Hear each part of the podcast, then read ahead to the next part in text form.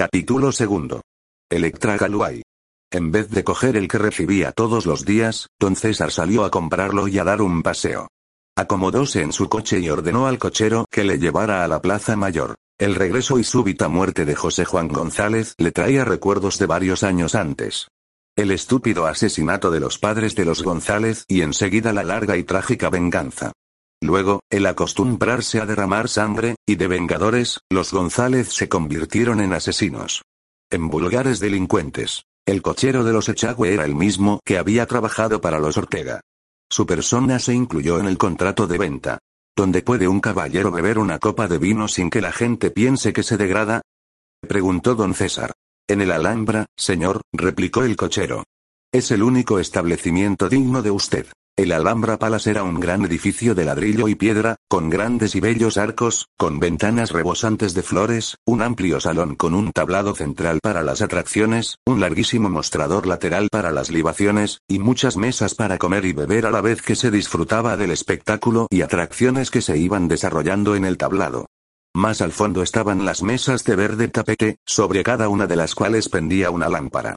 En el otro fondo había un par de mesas de ruleta, y en una sala contigua otras mesas de ruleta, faro y monte, destinadas a reunir en torno a ellas un público más selecto que el de la sala general. Un cartel pegado en el tablero de los anuncios daba cuenta de la actuación de una orquesta mexicana, una famosa cantante de ópera, bailarinas, malabaristas, un coro de mineros, y, entre otros muchos de los que durante unos minutos ocupaban el tablado cobrando lo que el respetable público tuviera a bien pagarles, es decir, echarles, don César encontró un nombre conocido. El profesor Bill Perkins, el mago por excelencia, cuyas manos eran más rápidas que la vista.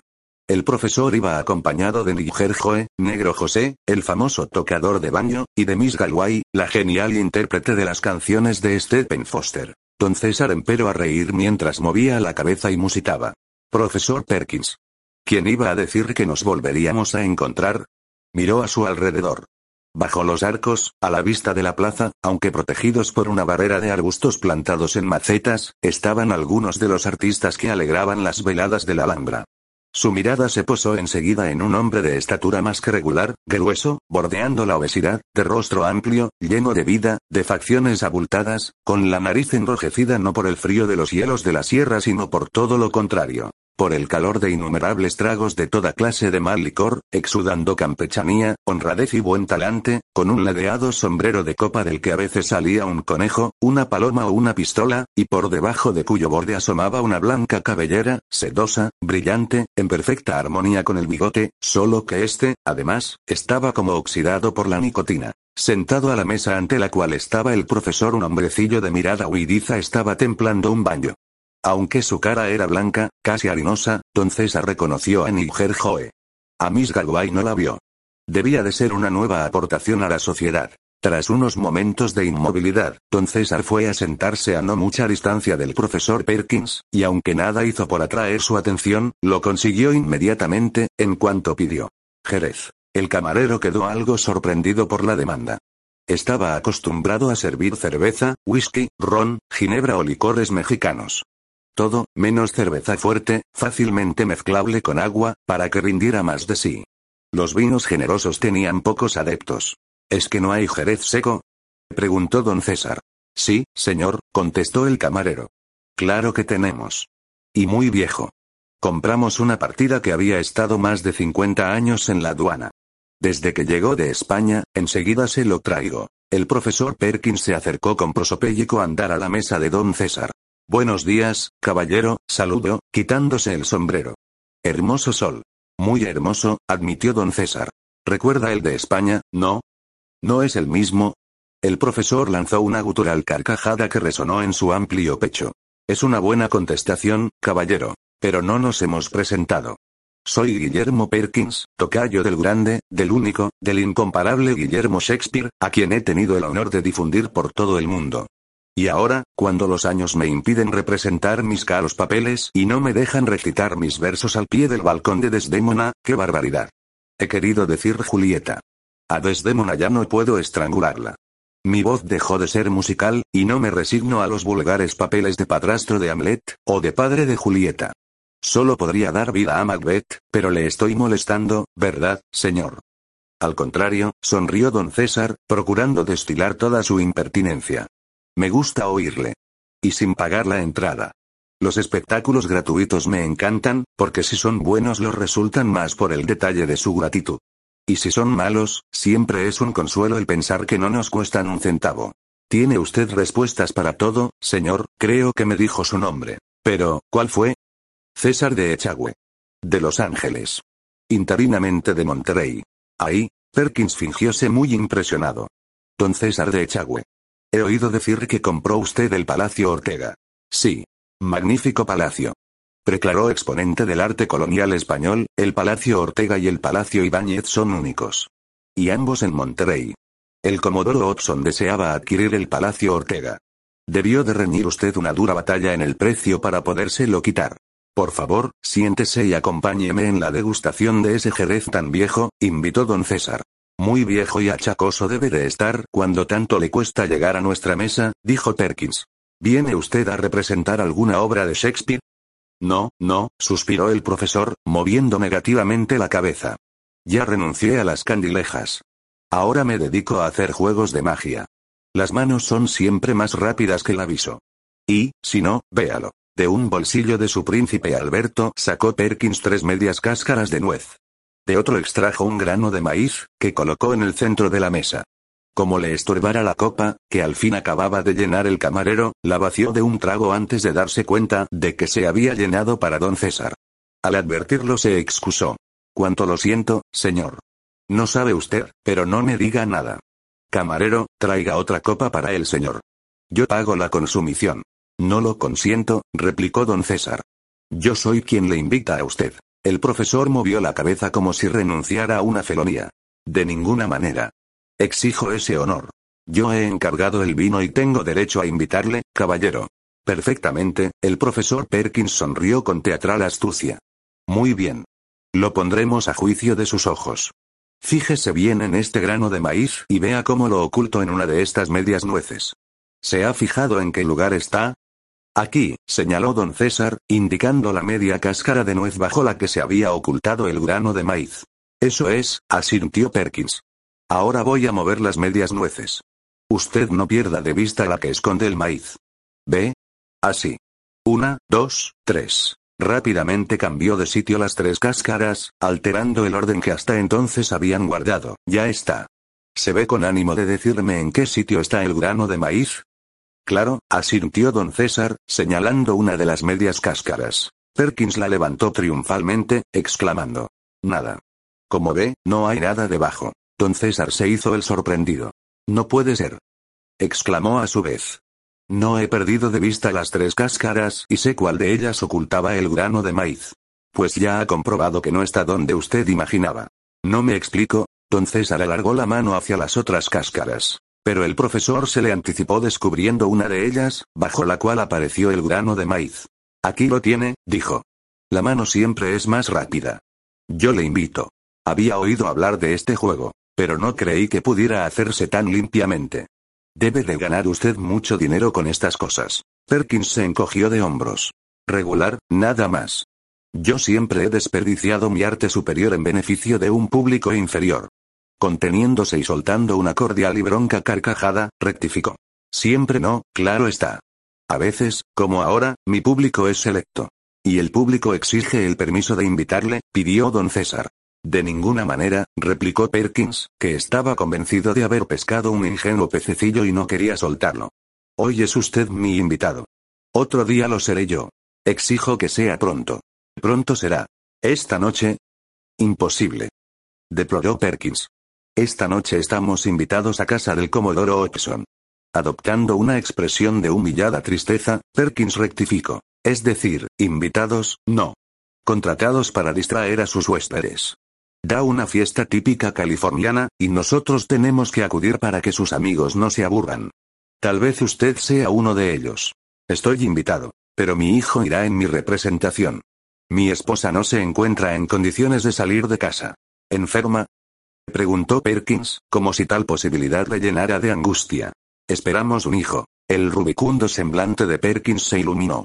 Le felicito. Es una grata noticia. ¿Otra copa? Bien. Pero a condición de que esta vaya por mi cuenta. Y llame a su amigo, el del baño. Que él también lo celebre. Joe acudió presurosamente a una seña de Perkins y saludó a don César con repetidas inclinaciones, mientras dirigía ansiosas miradas al vino. Era tan evidente su sed después de la primera copa, que don César llenó la segunda, ofreciéndosela al tocador de baño. En aquel momento salió Miss Galway. Ven, Electra, quiero presentarte a un caballero, dijo Perkins. La joven se acercó. Vestía un traje de percal blanco sembrado de florecillas azules y rojas, adornado con tul en el cuello, brazos y falda. Llevaba descubiertos parte de los hombros y desde la garganta hasta la iniciación del busto. Su boca, muy pintada, acentuaba la extraña claridad de sus ojos. Don César no pudo dominar su asombro. Es mi sobrina, Electra Galway, presentó el profesor. Es divina, musitó el hacendado. De carne y hueso, nada más, replicó Electra, halagada por la admiración del californiano. En apariencia, únicamente, y sabe Dios por qué milagro, replicó don César. ¿De veras se llama usted Electra? Claro. ¿Por qué? ¿Me permite invitarla a sentarse, señorita? pidió don César, sin contestar a la pregunta de la joven. Claro, claro, dijo Perkins. Don César se encontró sentado junto a la extraña muchacha, y frente a Perkins y Niger Joe. Sin poderlo evitar volvióse hacia la joven. ¿No le parece bien mi nombre? preguntó Electra. Me parece peligroso. Electra desvió la mirada hacia la mesa. Sus afilados dedos tabalearon nerviosamente sobre el tablero. Un nombre no significa nada, dijo. Y enseguida rectificó. Creo que no significa nada, que no influye.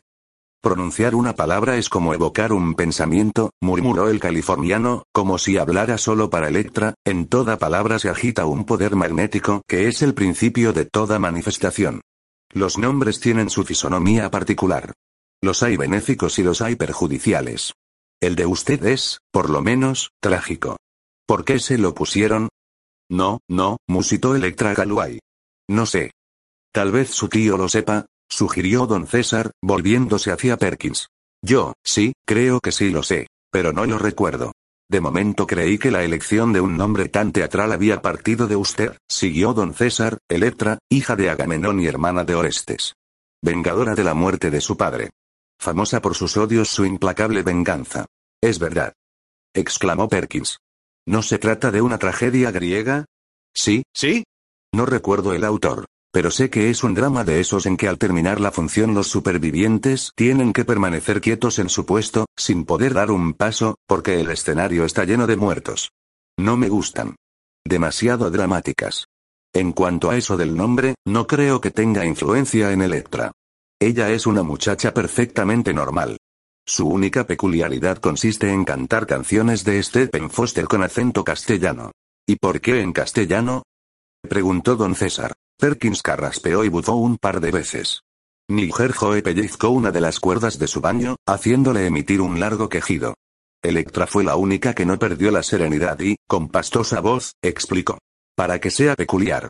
Cantar con acento del sur es lo lógico. Cantar a Foster con acento yankee es lo vulgar. Moviendo la cabeza, Electra indicó a Joe que deseaba cantar y el hombrecillo, que debía de conocer el significado de las palabras y de las señas, arrancó de su banjo las nostálgicas notas del viejo negro Joe mientras Electra entonaba a media voz el lamento del negro Joe, que al volver a los campos nevados de algodón se encuentra sin amigos, sin ninguno de aquellos a quienes conoció cuando su corazón era joven y alegre, y al llamar a sus recuerdos, estos, desde un mundo mejor, le contestan llamándole como le llamaban en la tierra. Viejo Joe, viejo Joe y el anciano negro, de blanca cabellera, contesta. Ya voy, ya voy. Tengo a enero en la cabeza. Pero abril canta en mi corazón, es usted maravillosa, felicitó don César.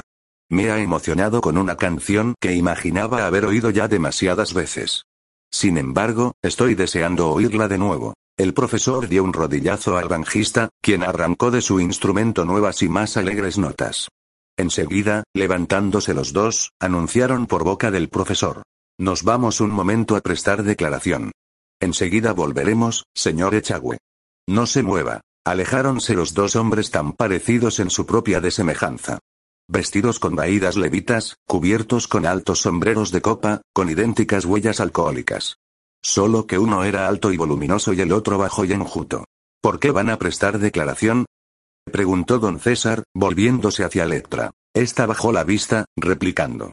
Anoche mataron a un hombre que estuvo jugando al monte en el Alhambra. Han obligado a declarar a cuantos le vieron.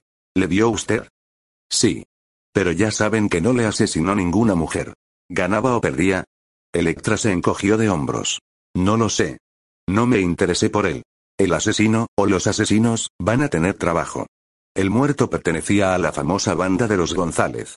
Su hermano querrá vengarle y es capaz de presentarse en Monterrey sin miedo a nada ni a nadie. Hoy he hablado con su otro hermano. ¿Qué otro hermano? preguntó Electra, en cuya voz don César percibió una nota de inquietud. Uno que dejó el mundo por el claustro. En sus malos tiempos fue bandido. Ahora es fraile. Eso solo es posible en nuestra raza, murmuró Electra Galuay. A veces me he preguntado si yo terminaré igual. Tiene unos ojos demasiado diabólicos, Electra. Usted pertenece al mundo, no al convento. La joven se volvió bruscamente hacia el hacendado. ¿Me encuentra bonita? Preguntó. Mucho. Turbadoramente hermosa. ¿Cómo se imagina que soy? Ya se lo he dicho. Es usted hermosísima. Usted es rico. Muy rico. Dicen que en California nadie tiene tanto dinero como usted. La gente es aficionada a exagerar, sonrió don César. Sin embargo, no niego que no soy pobre. Présteme cinco mil dólares. Por favor. Yo se los devolveré. ¿Cómo y cuándo? Antes de un año. Por favor. Para usted el entregar ese dinero no significa un gran sacrificio. Por lo menos puede prestarlo sin arruinarse. Soy contrario a prestar dinero, porque el que presta dinero a un amigo, pierde dinero y pierde amigo. Electra se mordió los labios. Olvide mi tontería, dijo. No sé en qué pensaba el pedirle un favor tan grande. ¿Por qué se refirió antes a nuestra raza? Usted no parece californiana. Mi padre se llamaba Galvez, respondió Electra, Galway es una transformación de mi apellido. Electra Galvez. Qué lindo nombre. Si es usted algo californiana tendremos que estudiar nuevamente su caso. Una californiana no puede faltar a su palabra.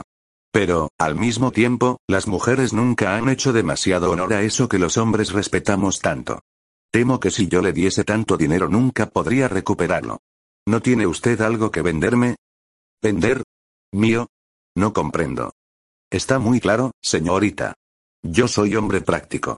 Las mujeres prestan dinero a las mujeres y los hombres lo prestan a los hombres. Pero el caso contrario nunca se da. Las mujeres regalan dinero a los hombres y los hombres lo dan a las mujeres. A mí no me gusta perder dinero. Me molesta pensar que tengo una cantidad y saber que no la tengo, porque nunca me la podrán devolver. Prefiero entregarla, pero no regalarla. Véndame algo, señorita Galuay. Electra miró fijamente a don César. ¿Qué hombre tan extraño es usted? Murmuró. ¿Qué pretende de mí? ¿Cuáles son sus verdaderos deseos? Dígame para qué necesita tanto dinero. Quiero huir de California. Hay hombres que si me encontrasen me matarían. ¿Por qué? ¿Qué de malo les ha hecho para que la odien hasta el punto de cerrar los ojos a sus atractivos? Antes de contestar a su pregunta, le voy a hacer una proposición. ¿Tiene una baraja? Don César buscó en sus mangas, como si guardara en ellas colecciones de barajas. No, dijo irónico. Hoy no he traído ninguna. No pensé que pudiera llegar a necesitarlas. Ya sé que un caballero no lleva naipes en los bolsillos. Si hice la pregunta fue para darle la oportunidad de usar unas cartas en las cuales tuviera usted plena confianza. Si la tiene en las que se usan en este local. ¿Por qué no?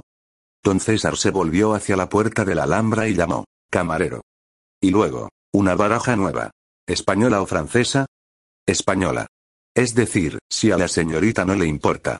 Me da lo mismo, contestó Electra. Conozco los dos tipos de naipes. El camarero regresó con una baraja que aún conservaba los precintos de fábrica. ¿Qué hacemos ahora? preguntó el californiano. ¿Quiere los naipes? No, rechazó Electra. Rompa el envoltorio, baraje las cartas y deje tres boca abajo, sobre la mesa, frente a usted.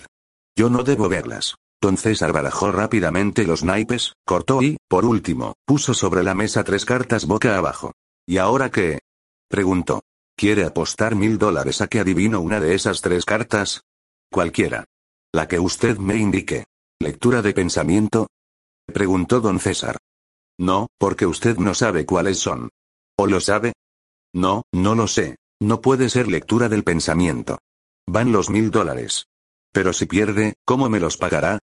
No perderé, aseguró Electra, cuyos ojos parecieron encenderse con intenso fuego. Estuvo un rato con la vista fija en las cartas. Luego, con voz muy débil, inquirió. ¿Qué carta desea conocer? Esta, contestó don César, señalando la que estaba a su derecha. Seis de copas, respondió enseguida Electra. Don César descubrió la carta. Era, en efecto, el seis de copas. Asombroso. exclamó. ¿Cuál es la trampa? Electra lanzó un hondo suspiro. No hay trampa, dijo. ¿Naipes marcados? De nuevo Electra Gaguay dijo que no con la cabeza. Si no tiene confianza en estas cartas pida otras o vaya usted en persona a comprarlas. ¿Se atreve a repetir? Necesito cinco mil dólares. Ah. ¿Y quiere ganarlos así? Le doy la oportunidad de recobrar los que ha perdido. Bien. Van otros mil. Pero, no se ofenda si echo una mirada a los naipes. Me parece muy raro eso de adivinar las cartas. Un detenido examen de las tres cartas ofrecidas a Electra no reveló señal alguna en ellas. Parecen honradas, admitió, por fin, don César. No crea que me aseguro por tacañería. Cuando un mago me concede la oportunidad de examinar la caja dentro de la cual piensa hacer pedazos a una mujer que luego aparecerá entera, siempre la aprovecho y miro y registro. Sé que hay una trampa. Pero me gustan las trampas hábiles. Siendo su maestro el profesor Perkins, tiene que haber aprendido usted trucos muy hábiles. No hay truco, señor. Hay algo en mis ojos que me permite ver a través de los dorsos de las cartas. Un médico me dijo una vez que yo poseía una extrasensible capacidad de percepción. La gente vulgar dice que soy bruja o que tengo pacto con el diablo. Hace unos años, o unos siglos, me hubieran quemado en una plaza pública o en un arrabal. Sin embargo, yo no creo en ese poder. Tengo un criado que es capaz de leer los pensamientos ajenos. Pero usted no miró las cartas. Usted no sabía cuáles eran. No pudo transmitirme lo que ignoraba, tiene razón. Probemos otra vez, hasta un total de cinco. No necesito más. Don César colocó otras tres cartas boca abajo y de nuevo Electra adivinó la que señaló el hacendado. Me empieza a convencer, dijo este. Volvió a mezclar las cartas y por tercera vez la joven adivinó el naipe. Don César observó, al fijarse en sus ojos, que estos se habían oscurecido. Cuando Electra estudiaba con intensa fijeza las últimas tres cartas, don César volvió a observar el oscurecimiento de sus pupilas. Tal vez ello se debía a su dilatación. ¿O acaso se tratase de un simple reflejo? Sacando su cartera, don César extrajo de ella cinco billetes de mil dólares que entregó a la joven. Los ha ganado, dijo. Ahora explíqueme el truco. Le he dicho la verdad, aseguró Electra, cogiendo los billetes y doblándolos cuidadosamente hasta hacer con ellos una corta tira. Un momento después don César oyó el crujir de las enaguas, debajo de la mesa, y adivinó que Electra escondía su fortuna en un lugar muy corriente. ¿Necesita huir de California? Sí. ¿Quién la persigue? Ya se lo dije. ¿Es por algo relacionado con su habilidad para ver las cartas? Ese, sí. ¿Dónde quiere ir? A Filipinas. Mi madre era de allí. ¿Mestiza? Sí. ¿Y su padre? Electra se encogió de hombros. ¿Fue idea de su madre el llamarla Electra? No. ¿Cree que el haber perdido cinco mil dólares no me da derecho a preguntar detalles de su vida? Si cree que he hecho alguna trampa, puede acudir a la policía y obligarme a que le devuelva su dinero. No se trata de eso. Yo sé perder. Pero antes de jugar ya estaba seguro de que usted me ganaría, señorita Galway. Si accedí a dejarme ganar fue pensando en que me contaría algo de su vida. Me interesa mucho usted. Lo siento. No es usted el primero que ha confesado su interés hacia mí. ¿Y ninguno tuvo mejor éxito? Ninguno. Pues, no la molesto más. Adiós. Que tenga un feliz viaje. Gracias. No olvidaré su amabilidad. Y algún día le devolveré su dinero. Olvídelo, rió don César. Yo lo doy por bien perdido. Súbitamente, el rostro de Elena se descompuso. Un momento, pidió en voz baja. ¿Le importaría que le acompañase unos minutos? No. ¿Por qué? ¿Y si el profesor le preguntara cuánto me ha dado, podría decirle que solo mil dólares? Pide usted muchos favores. Pero también este se lo puedo conceder. Electra cogió del brazo a don César y antes de marchar con él guiñó un ojo a Perkins. Esta chica vale más de lo que pesa en oro, comentó el profesor, dirigiéndose a Nigerjos.